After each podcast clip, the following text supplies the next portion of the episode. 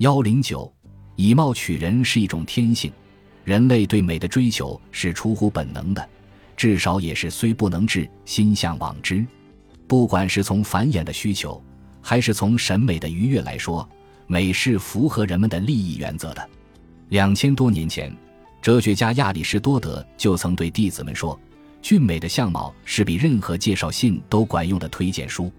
因此，虽然人类经历了漫长的演化过程，性情也得到了演化，以貌取人的本能已反复被人不可貌相的价值观洗礼，但人性本能的坚固程度还是远远超过了我们基于理智和道德的反偏见。正如心理学家科米拉·沙哈尼丹宁的一份研究报告所说，长相的偏见出现在各个领域，比如老师看脸给分，选民看脸投票，陪审团在模棱两可的案件中看脸来做出裁决。长相也会影响面试者对于应聘者的评判。传统经济时代，颜值作为一种无形资产，其价值并未被充分利用。